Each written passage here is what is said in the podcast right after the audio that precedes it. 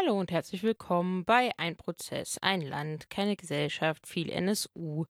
Wie jeden Samstag 19 Uhr auf FSK 93.0 und zum Nachhören im Netz auf einprozess.blogsport.eu. Ja, in dieser Woche richten wir unseren Blick erst einmal Richtung Hessen.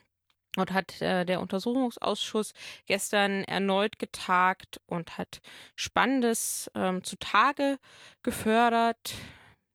Und dann werden wir nach München schauen zum Prozess. Auch dort hat sich in dieser Woche einiges bewegt. Und zum Schluss gucken wir nochmal auf den Fortgang anderer ähm, Prozesse und Ermittlungen.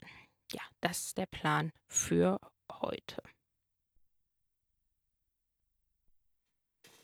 Ja, zurück bei Ein Prozess, ein Land, keine Gesellschaft, viel NSU. Wir schauen jetzt nach Hessen zum Hessischen Untersuchungsausschuss. Der ist ja nicht das erste Mal hier Thema und ähm, wurde in dieser Sendung auch schon mehrfach kritisiert, beispielsweise dafür, dass dort nicht streng genug nachgefragt wird oder nachhaltig genug nachgefragt wird, dass äh, viele Fraktionen, die dort vertreten sind, ja etwas an ihrem Aufklärungsinteresse zweifeln lassen, dadurch, dass sie sich nicht mit vielen Fragen beteiligen, dadurch, dass sie versuchen, unliebsame Fragen für die Koalition Schwarz-Grün ähm, zu blocken und dass dadurch eben ja nicht der Sache auf den Kern gegangen werden kann, die dort vorliegt, nämlich ähm, der Mord an Halid Yozgat durch den NSU im Internetcafé in der Holländischen Straße in Kassel 2006, bei dem auch Andreas Temme anwesend war. Andreas Temme, damals äh, Mitarbeiter des Landesamtes für Verfassungsschutz Hessen. Das ist die große Frage, die dort geklärt werden muss. Was ja, hat Andreas Temme dort an diesem Tatort gemacht und wusste er vorher von dem Mord? Warum hat er sich nach dem Mord nicht bei der Polizei gemeldet? Ähm, und inzwischen ist davon auszugehen, dass äh, Andreas Temme die Leiche von Halid Yozgat gesehen haben muss. Das äh, war eigentlich schon länger klar, aber durch die Arbeit von Forensic Architecture, die das nachgestellt haben, kann man das äh, sehr gut eingrenzen. Da wieder die Empfehlung, sich diese Arbeit von Forensic Architecture noch einmal anzuschauen. Die haben ähm, das, den Tatort nachgestellt und haben verschiedene Fragen gestellt. Nämlich, hat Andreas Temme die Leiche gesehen? Hat er äh, die Schüsse gehört und hat er den ähm, Pulverdampf sozusagen äh, gerochen?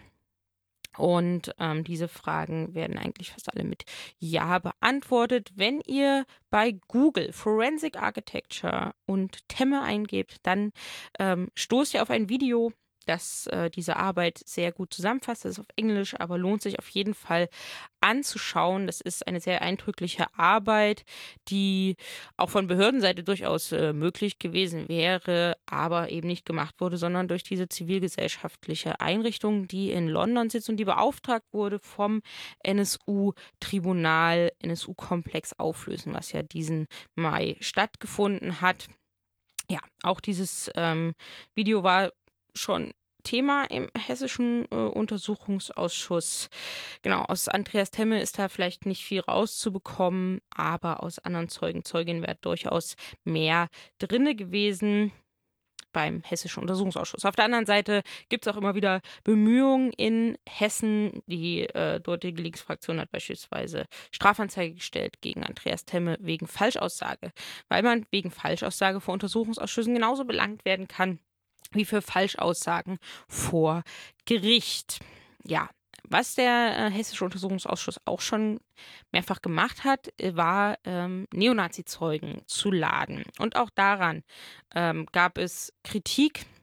Allgemein im NSU-Komplex ist die Erfahrung mit ja, ehemaligen Neonazis, vermeintlich ehemaligen Neonazis und aktiven Neonazis als Zeugen und Zeuginnen ähm, ja sehr schlecht. Also vor Gericht in München äh, wird gelogen, da wird äh, die Ideologie noch einmal äh, verbreitet, da wird sich an nicht so viel erinnert. Also war das ähm, immer schon ein kritischer Schritt oder war zu reflektieren, ob man solche Zeugen und Zeuginnen auch vor Untersuchungsausschüsse lädt. Dazu hat sich äh, der Hessische Untersuchungsausschuss äh, entschieden.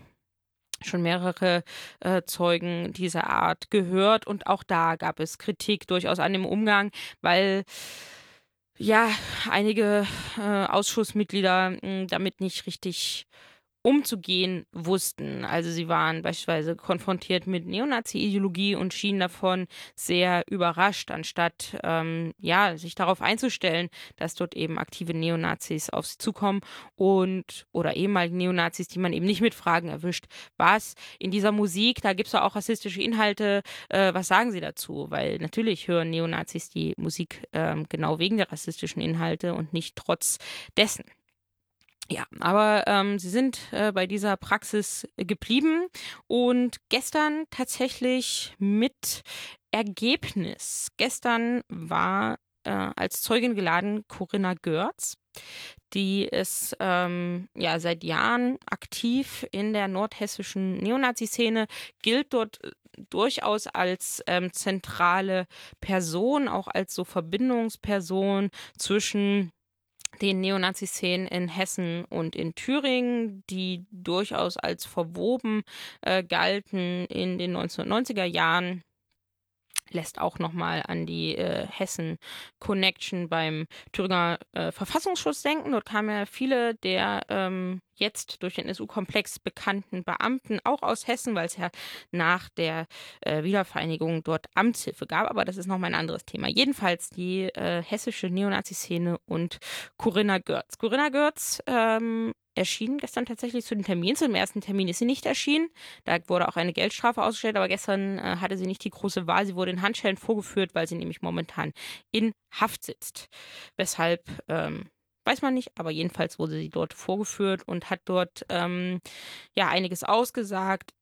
Zum einen dass ähm, sie ja viele zentrale Personen der Neonazi-Szene und viele zentral durchaus zentrale Personen oder Personen, die uns schon im NSU-Komplex begegnet sind, ähm, auch kannte, wie beispielsweise Thorsten Heise oder den V-Mann Corelli, Thomas Richter, der ähm, ja inzwischen verstorben ist. Die äh, kannte sie alle. Sie kenne weder Temme noch Gärtner, da, so hat sie das gesagt, aber sie war eben auch sehr aktiv auf Neonazi-Konzerten und äh, auch ähm, ja, mindestens Umfeld von ähm, Blood and Honor. Und sie wurde auch als Teil des Thüringer Heimatschutzes geführt in den 1990er Jahren.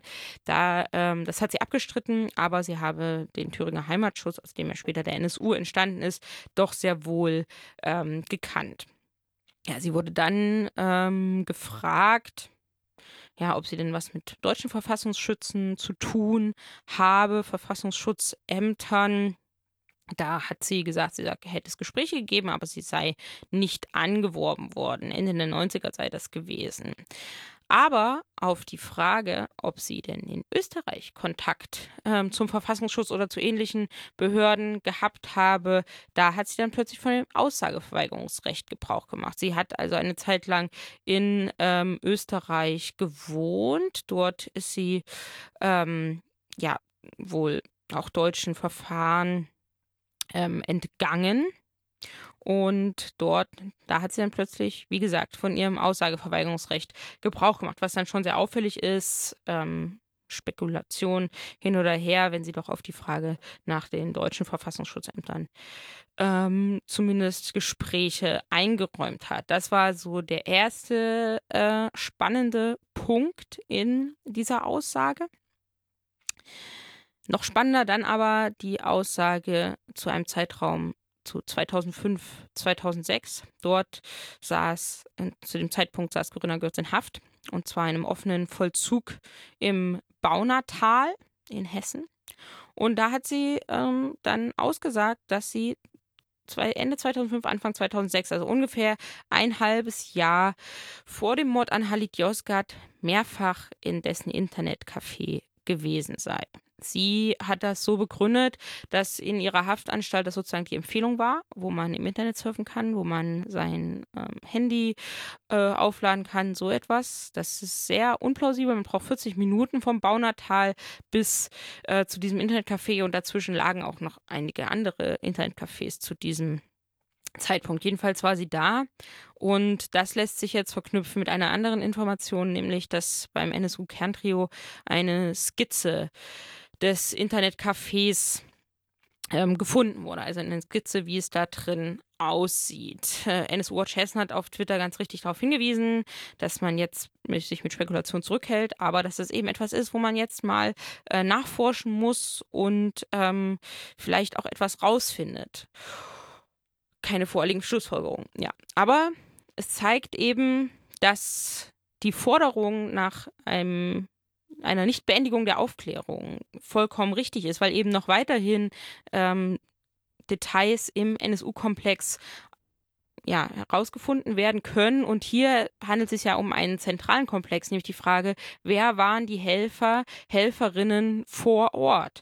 Und an diesem Punkt ergibt sich jetzt eben wieder ein Punkt, an dem man um Informationen ein bisschen hebeln kann, sozusagen, bei dem man nachforschen kann, an dem man ansetzen kann. Also ein richtiger Recherche-Ansatzpunkt der äh, sehr wertvoll ist. Und das ergibt sich eben dadurch, dass es ähm, sowohl also viele Recherchepunkte, wie ja der Punkt, was ist mit dem V-Mann Ralf Marschner, hat der äh, Uwe Mundlos äh, beschäftigt und was ist mit den Autos, die er angemeldet hat. Die haben sich beispielsweise durch ähm, recherchierende Journalisten, Journalistinnen ergeben, andere durch Ansatzpunkte durch antifaschistische zivilgesellschaftliche Initiativen, aber eben auch durch Untersuchungsausschüsse und auch deswegen hier für Hamburg, aber auch für Mecklenburg-Vorpommern nochmal der Punkt, die, das sind die beiden Tatortländer, in denen Untersuchungsausschüsse fehlen. Und ein Tag wie gestern zeigt, dass selbst ein zuvor schon kritisierter äh, Untersuchungsausschuss durchaus so etwas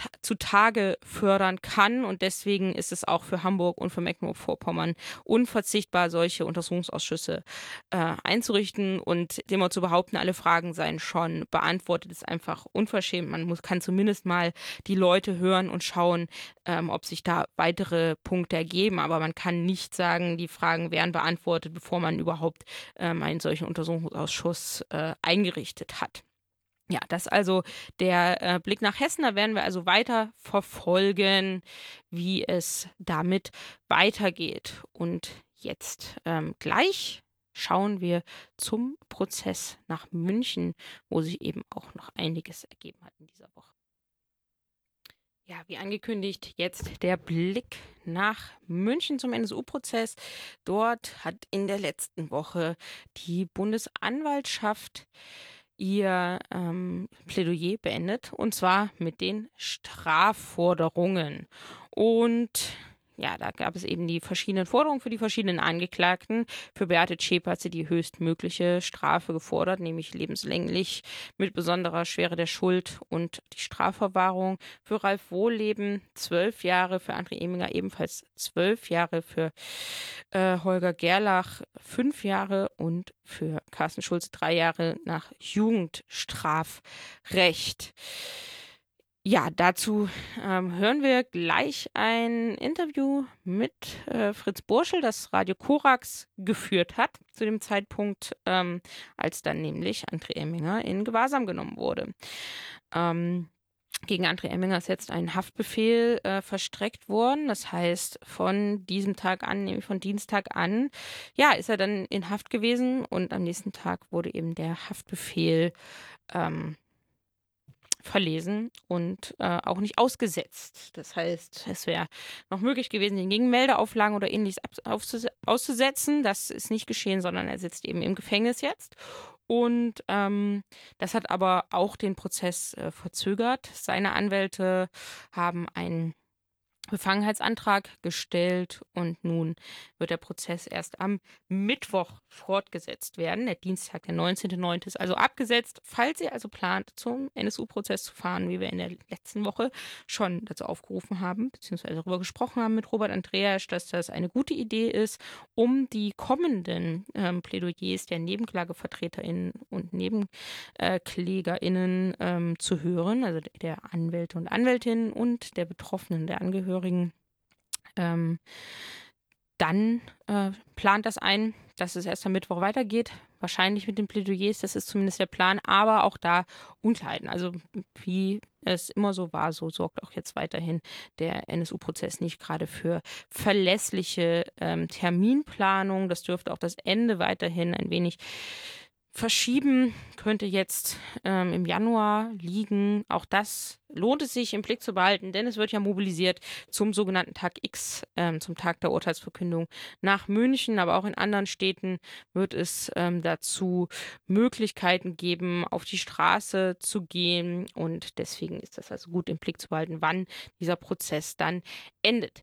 Ja, aber wie gesagt, am Letzten äh, Mittwoch hat Radio Korax ein Interview mit Fritz Burschel ähm, geführt, der den NSU-Prozess beobachtet, der hier auch schon äh, im Interview war, der den beobachtet für NSU Watch und für die Rosa-Luxemburg-Stiftung. Und der fasst das dort alles zusammen in diesem Interview. Wer sich ganz sicher nicht in München auf der Isar-Wiese getummelt hat in den letzten Jahren, möchte ich fast sagen, aber vor allen Dingen in den letzten Tagen, das dürfte Fritz Boschel gewesen sein, der nämlich unermüdlich aus dem Prozess berichtet hat, der gegen die angeklagten äh, mutmaßlichen Unterstützenden bzw. Hauptverantwortlichen des sogenannten nationalsozialistischen Untergrunds in München läuft. Der ist nun quasi tatsächlich am Ende angekommen. Das war äh, in der Plötzlichkeit dann doch auch durchaus überraschend, äh, nachdem nicht ganz klar war, wie lange noch verhandelt werden muss. Ähm, nun sind die Plädoyers, die über quasi Wochen gingen, der Bundesstaatsanwaltschaft beendet mit der Forderung nach der Strafe für die Angeklagten. Und ich freue mich, mit Fritz Bosche sprechen zu können, der äh, im Prozess beobachtet und uns vielleicht auch eine Einschätzung geben kann zu dem, was jetzt sozusagen den, im Plädoyer, also der Zusammenfassung und dem Resümee der Bundesstaatsanwaltschaft aus dem Prozess, was davon zu halten ist. Guten Morgen, Fritz. Guten Morgen, hallo. Ähm, genau, das wäre vielleicht auch die erste Frage. Ne? Das hat ja jetzt sehr lange gedauert, äh, bis die Bundesstaatsanwaltschaft mit dem Plädoyer zu Ende gekommen ist. Angekündigt war es auch, dass es lange gehen wird. Was würdest du sagen? Was kann man jetzt mal abgesehen vom Strafmaß, von der Forderung aus dem nehmen, was der Staatsanwalt äh, zusammengefasst hat?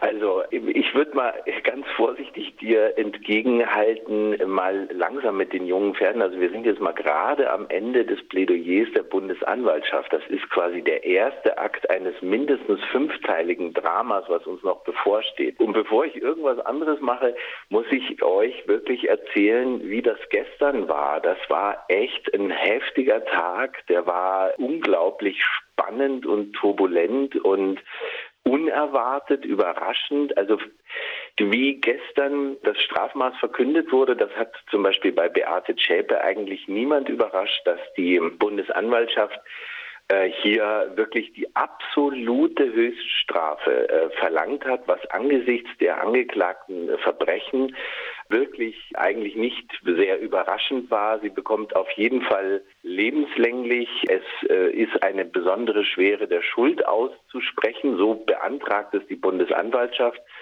Und sie wird, äh, also das äh, ist auch beantragt worden, auch nicht wirklich überraschend in Sicherungs, also es ist eine Sicherungsverwahrung beantragt von der Bundesanwaltschaft. Das bedeutet erstens, sie kann weder, wie das üblich ist, nach 15 Jahren das Gefängnis verlassen, noch wird sie nach, weiß ich nicht, 20, über 20 Jahren im Gefängnis ähm, auf freien Fuß gesetzt, sondern, so sagte es gestern Bundesanwalt Herbert Diemer, weiter in Maßregelvollzug bleiben und um die Gesellschaft vor dieser Frau zu schützen. Also er hat auch sehr stark nochmal ausgeführt, die Gefährlichkeit von Beate Zschäpe, ihren Hang zur Delinquenz und ihre ideologische Verblendung. Also das war schon sehr beeindruckend beeindruckend. Aber das war gar nicht der Höhepunkt des Tages, äh, sondern der Höhepunkt des Tages war die Strafe, die für André Eminger verlangt wurde. André Eminger ist eigentlich derjenige gewesen, von dem wir alle dachten, der würde relativ ungeschoren äh, davonkommen mit einer geringen Strafe, weil die Beweislage ja schwierig ist, wenn man das mal so sagen kann. Und äh, dass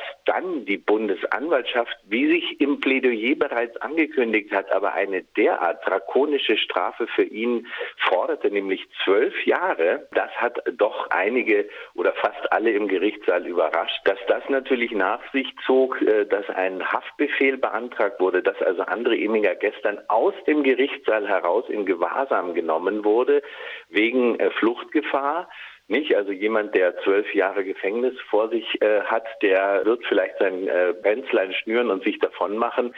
Das hat überrascht, das hat in der Härte überrascht und es war, wie eigentlich schon Teile des Plädoyers der Bundesanwaltschaft, eine richtige, jetzt sage ich es mal ironisch, Antifa-Performance. Es ist sehr stark auf die ideologischen Hintergründe, auf die Überzeugungen von André Eminger eingegangen worden. Es ist sehr stark immer wieder der Bezug auf den Nationalsozialismus, der Antisemitismus erwähnt worden. Also das Tattoo, was André Eminger auf dem Bauch hat, Die, Jew, Die, ist nochmal herausgekehrt worden. Also das war wirklich eine ausgesprochen irre Situation. Gestern viel Aufregung, äh, viel Durcheinandergerede.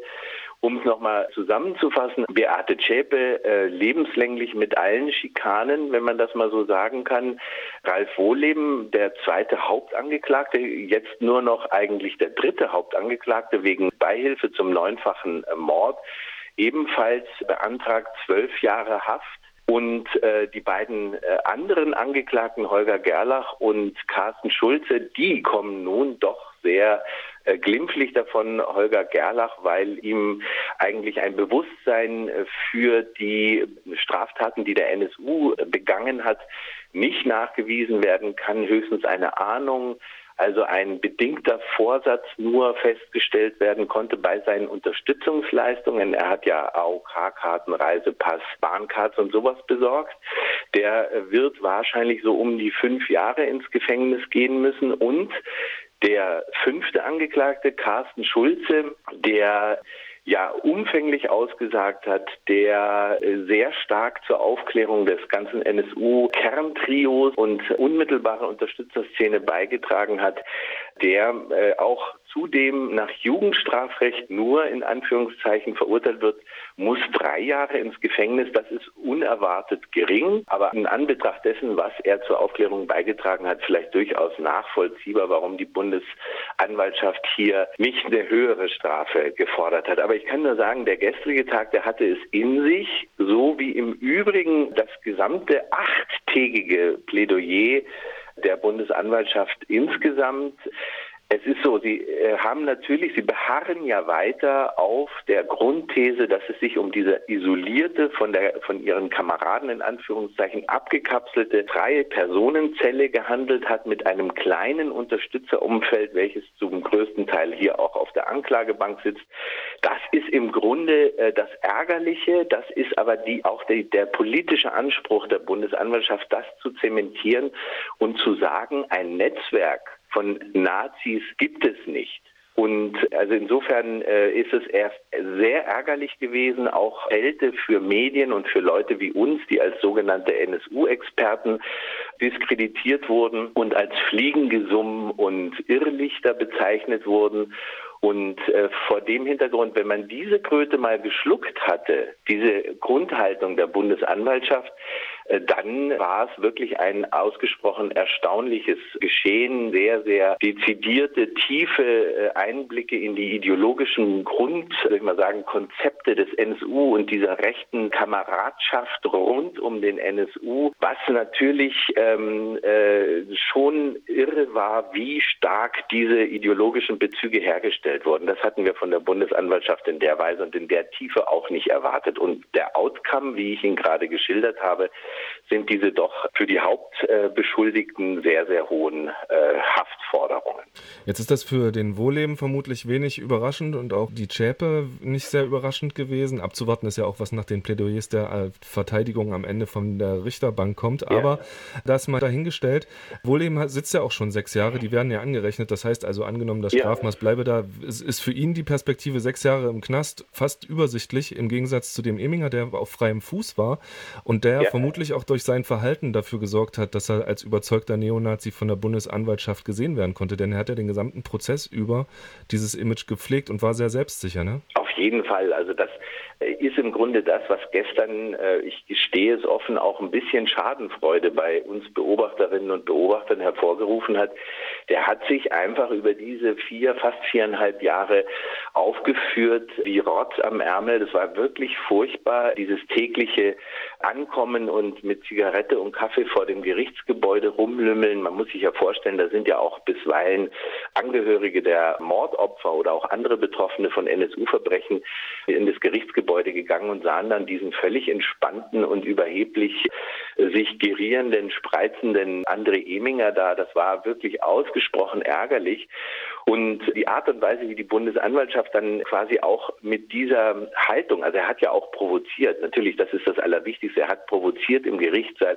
Er ist immer wieder mit eindeutigen Sweatshirts, mit Aufschrift, mit Bezügen zu rechter Ideologie gekommen. Er hatte einmal ein Sweatshirt von Satanic Warfare aus Finnland, einer NS-Black Metal Band da, wo ein Vermummter mit zwei automatischen Waffen abgebildet war. Er hatte T-Shirts mit Brüder Schweigen an. Das ist ein Bezug auf The Order, eine rechtsterroristische Gruppe in den USA, aber auch auf ein altes SA-Lied oder SS, bin ich mir jetzt nicht ganz sicher.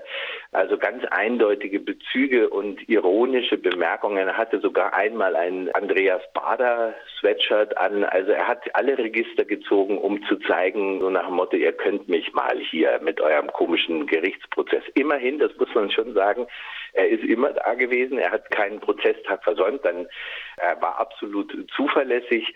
Und vor dem Hintergrund war dann die Bewertung und auch der Fokus, den die Bundesanwaltschaft auf ihn gelegt hat, ausgesprochen überraschend. Oberstaatsanwalt Weingarten hat also ähm, alle Register gezogen, das muss man schon sagen, das war sehr beeindruckend und er hat von einer geständnisgleichen Wohnzimmerwandgestaltung gesprochen, denn bei einer Hausdurchsuchung bei Emingers ist im Grunde genommen ein Böhnhardt-Mundlos-Altar entdeckt worden. Das heißt, das sind zwei Handzeichnungen der beiden Uwe Mundlos und Uwe Böhnhardt an die Wand gepinnt gewesen mit Runenschrift und in Runenschrift drunter unvergessen. Und die äh, Bundesanwaltschaft hat das natürlich äh, nicht etwa als Trauer um Kameraden in Anführungszeichen, was schlimm genug wäre, gewertet, sondern als Heldenverehrung und hat also gesagt, hier ist die eindeutige Übereinstimmung des Angeklagten Eminger mit der ideologischen Ausrichtung und dem Grundkonzept, dem mörderischen Grundkonzept des NSU zu sehen. Und er müsste im Grunde genommen als die vierte Person des Kernbestandes des NSU betrachtet werden. Das wurde so als Vermutung in den Raum gestellt, übrigens in direkter Ansprache an Eminger. Es wurde also wirklich gesagt, Herr Eminger, ich gehe ja davon aus, dass Sie die vierte Person im Bekennervideo sind. Da tauchen ja vier solche äh, Pantherköpfe auf und es war immer die große Frage oder das Rätsel, wer ist denn dieser vierte Kopf, der da dargestellt wird. Also insofern hat es mit Eminger mit Sicherheit nicht den Falschen getroffen. Bei der politischen Bewertung äh, dieses sehr drakonischen Vorgehens gegen Eminger und auch, sagen wir mal, die Eindeutigkeit der Strafforderung für Beate Zschäpe könnte man schon sagen, dass die Bundesanwaltschaft hier ein großes Feuerwerk ähm, abbrennen wollte, um zu zeigen, dass der Rechtsstaat sich zu wehren weiß, dass er ähm, gegen solche Leute, solche Terroristen vorzugehen weiß. Und es hat natürlich auch der Hinweis von ähm, Bundesanwalt Herbert Diemer nicht gefehlt, dass äh, dieses Vorgehen des Staates gegen Links- und Rechtsextremisten äh, ähm, äh, stattfinden würde dass Menschen, die sich über andere äh, erheben und über ihr Leben oder Sterben bestimmen wollen, dass die vom Staat mit aller Härte verfolgt werden. Er hat mehrere Male die sogenannte Generalprävention erwähnt. Das heißt also, das ist die Wirkung, die ein Urteil nach außen in die Gesellschaft hinein entfalten soll. Also als Abschreckungsmoment. Aber auch der Schutz der Rechtsordnung ist mehrfach hervorgehoben worden. Also was die Bundesanwaltschaft möchte, ist, dass auf der einen Seite vergessen gemacht wird, dass es im NSU-Komplex noch eine ganze Reihe anderer Aspekte gibt, nämlich die Verstrickung des Verfassungsschutzes. Also DIMA hat nochmal gestern hervorgehoben, dass es keine Anhaltspunkte für die Verstrickung von Angehörigen äh, staatlicher Behörden gibt was äh, in den NSU-Komplex, was wirklich eine steile These ist. Und ich habe den Eindruck, die Bundesanwaltschaft glaubt, dass wenn sie das nur häufig genug wiederholt und entsprechende Ablenkungsfeuerwerke mit hohen Haftforderungen und großem Brimborium veranstaltet, dass die Leute dann nicht mehr fragen, ja, und was ist jetzt eigentlich mit der Rolle des Verfassungsschutzes im NSU-Komplex? Die Bundesanwaltschaft versucht einfach ihre politische Anklage, die eine ganz klare Linie fährt, zu sagen, wir haben hier eine überschaubare Gruppe von Leuten, die sich entschieden haben zu morden. Wir zeigen euch, wie wir die, wie wir denen auf den Kopf bauen, wie wir die wegsperren, wie wir gegen die vorgehen und alle anderen Fragen institutioneller Rassismus, Verstrickung des Verfassungsschutzes, diese ganzen Geschichten, die ganzen ungeklärten Fragen, die ja auch nach wie vor, auch nach dieser vierjährigen Beweisaufnahme noch im Raum stehen, das ist ja davon versucht die Bundesanwaltschaft mit diesem mächtigen Getöse der zurückliegenden acht Tage abzulenken. Und das, denke ich, ist der politische Hintergrund, vor dem sich das gerade abspielt, dass einen das natürlich außer Atem bringt, so wie mich wirklich auch gestern, das war schon irre, ist dabei einkalkuliert. Also dass alle sind jetzt natürlich hoch erstaunt und wie soll ich mal sagen, beeindruckt von der Art und Weise, wie die Bundesanwaltschaft hier Härte zeigt, aber sie zeigt eben auch viele Dinge nicht. Und genau das ist, glaube ich, der Kern dieses Gebarens der zurückliegenden acht Tage. Mhm. Und das ist vielleicht auch das Problem, denn spätestens die Verteidigung äh, wird ja genau äh, das wahrscheinlich in den Mittelpunkt rücken, diese ja, staatliche Verstrickung, um die Schuld der eigenen Klienten zu minimieren. Das ist ja erwartbar. Gibt es sonst noch irgendwas, wo du sagst, das ist die große zu erwartende Überraschung des Prozesses, abgesehen vom endgültigen Urteil? Nee, also äh, wen du jetzt natürlich vergessen hast, ist die Nebenklage. Als mhm. nächstes ist ja zunächst die Nebenklage dran. Das heißt, das sind die Betroffenen und Geschädigten vom NSU, die sich quasi der Klage der Bundesanwaltschaft angeschlossen haben und die jetzt den nächsten Block von Plädoyers darstellen werden. Das sind, wenn ich das jetzt gerade richtig im Kopf habe, von den 60 Nebenklageanwältinnen und Anwälten haben sich 49 äh, gemeldet, dass sie ein Plädoyer halten wollen und das summiert sich auf 57 Stunden. Das heißt also, das sind auch nochmal anderthalb Monate überschlagsmäßig. Heute ist ja kein Prozesstag, der ist aufgehoben worden wegen des Haftbefehls gegen Eminger. Das heißt, wir haben jetzt auch schon wieder einen Tag verloren. Also die ganze Geschichte schiebt sich jetzt noch äh, ein Stück weiter nach hinten. Aber die Plädoyers der Nebenklage lassen erwarten, dass da nochmal ganz tief und dezidiert auf genau die Leerstellen der bundesanwaltschaftlichen Ermittlungen und Einschätzungen gelegt wird. Also dass da wirklich nochmal herausgearbeitet wird, welche offenen Fragen aufgrund von ungefähr 40 Informanten im mehr oder weniger nahen Umfeld des NSU, was mit denen ist, wie, wie viel der Verfassungsschutz letztlich wissen musste über diese V-Leute, was sich in der Szene getan hat, wo die drei untergetaucht waren, was sie gerade aktuell machten, also durchaus auch Morde, Banküberfälle, Sprengstoffanschläge. Wozu 40 V-Leute, wenn die gar nichts gewusst haben? Diese ganze Frage wird ja ausgeblendet und ich gehe davon aus, dass die Nebenklage hier ganz massiv nochmal nachhaken wird. Und das ist jetzt ja auch nochmal ganz groß Raum. Allerdings wird natürlich auch auf die, äh, wie soll ich mal sagen, neonazistischen Kontexte des NSU eingegangen werden durch die Nebenklage. Es wird eine politische Einordnung gemacht. Es wird mit Sicherheit auch nochmal auf die institutionellen, auf den institutionellen Rassismus, die rassistischen Ermittlungen der Polizei gegen die Betroffenen ja über Jahre Das ist ja auch eigentlich ein Thema, was die Bundesanwaltschaft weitgehend ausgeblendet hat. Also vor dem Hintergrund erwarte ich mir sehr, sehr viel von der Nebenklage, hoffe auch, dass immer viele Leute kommen, um zu zeigen, dass das öffentliche Interesse nach wie vor da ist, und zwar genau für diesen Aspekt, nämlich die Perspektive der Betroffenen der NSU-Verbrechen dann, und das äh, wird sich mit Sicherheit auch über etliche Tage hinziehen, dann kommt erst die Verteidigung. 13 Verteidiger, die zu den fünf Angeklagten was sagen. Ich vermute mal, dass also so wie die äh, Verteidigung Eminger sich gestern äh, gezeigt hat, äh, da nicht viel zu erwarten ist. Auch bei Gerlach und Schulze wird da nicht viel gemacht werden. Die, denke ich, sind einigermaßen zufrieden mit dem Strafmaß, was ihren Mandanten zugewiesen wurde. Aber natürlich werden die zwei Verteidigungen, sage ich mal, von Beate Zschäpe ein großes Plädoyer halten und natürlich versuchen, ihre Mandantin eher wieder in den Opferstatus zurückzuschieben und so auch mildere Beurteilungen oder sogar eine Schuldlosigkeit oder etwas in der Art äh, nachzuweisen, was nicht verfangen wird. Also so viel kann man jetzt schon sagen.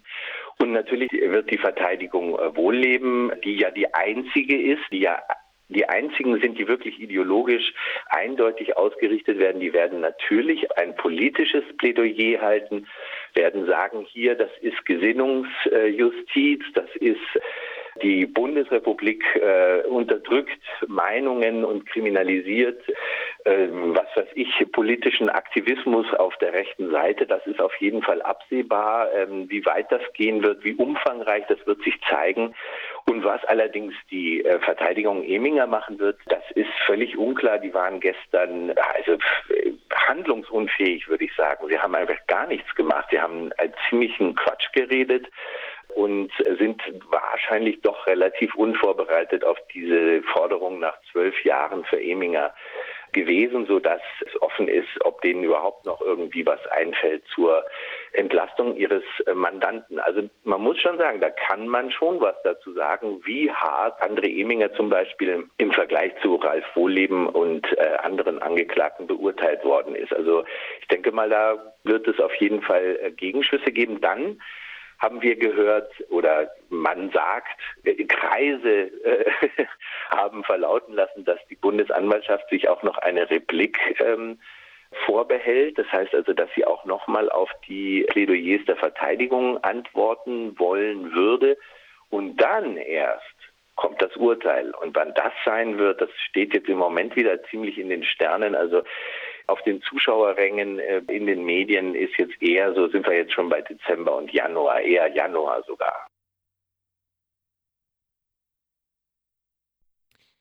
Ja, das war der Blick nach München mit einem Interview des Radio Korax mit Fritz Burschel geführt hat. Und gleich Richtung Ende der Sendung schauen wir nochmal in andere Ermittlungsverfahren und Prozesse, so wie am Anfang der Sendung angekündigt.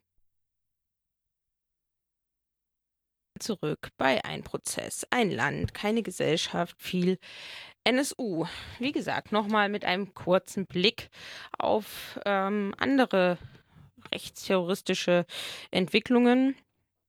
Zunächst erstmal zu dem ähm, Prozess gegen den Waffenhändler, der dem OEZ ähm, Attentäter die Waffe verkauft hat. Dort, über diesen Prozess haben wir schon in der letzten Woche mit Robert Andreas gesprochen und der ging jetzt auch weiter. Und was da herauskam, war, dass äh, Zollfahnder direkten Chatkontakt mit ähm, dem Attentäter hatten im äh, sogenannten Darknet. Und weil sie dort nämlich in einem Forum einen Account übernommen haben. Und da haben sie wohl ähm, mit ihm gechattet im Juli 2015 mm, und ja, also ungefähr ein Jahr bevor ähm, das Attentat dann ausgeführt wurde am Münchner Olympiazentrum.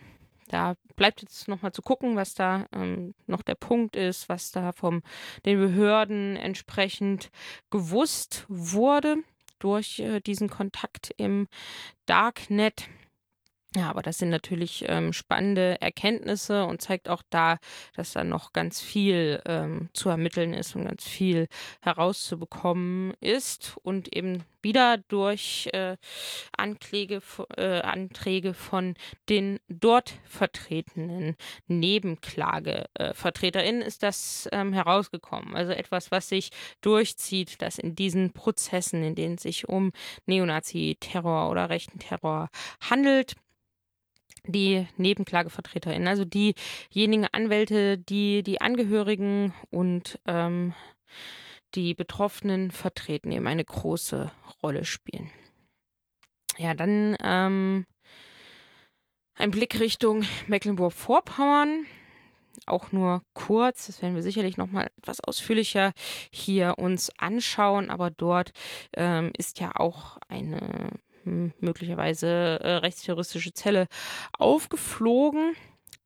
Sogenannte äh, Prepper, wie sich jetzt herausstellt, äh, möglicherweise auch. Also dieser Ansatz von ähm, es wird einen Umsturz geben oder es wird eine Katastrophe geben und darauf bereitet man sich vor, indem man Bunker baut, Waffen hortet, Essen hortet und es handelt sich hier aber um Neonazi-Prepper, möchte ich sie mal nennen. Dieses Prepper-Narrativ sich äh, vorbereiten auf den äh, irgendeine Art Untergang wird gleichzeitig auch genutzt, um das Ganze zu verharmlosen. Also da muss man auf jeden Fall ähm, vorsichtig sein. Auch jedenfalls ähm, war der Plan derjenigen, die dort äh, durchsucht wurden, dass sie 5000 äh, eine Liste haben von 5000 Personen 100 PolitikerInnen, Personen aus dem linken Spektrum, Geflüchtetenverbände, Unterstützer linker Wohnprojekte ähm, geführt haben und dann äh, auch Waffen gehortet haben, um dann bei einem möglichen Umsturz gegen die vorzugehen. Das ist also das, was ähm, bekannt ist. Davon ist einer bei der Polizei und ein anderer ist Rechtsanwalt und ähm, Politiker und es wurden aber auch noch bei anderen nicht beschuldigten äh, Durchsuchungen gemacht. Das ist natürlich äh, auch nochmal interessant, warum ähm, da nochmal unterschieden wird zwischen Beschuldigten und so Zeugen, bei denen aber trotzdem durchsucht wird.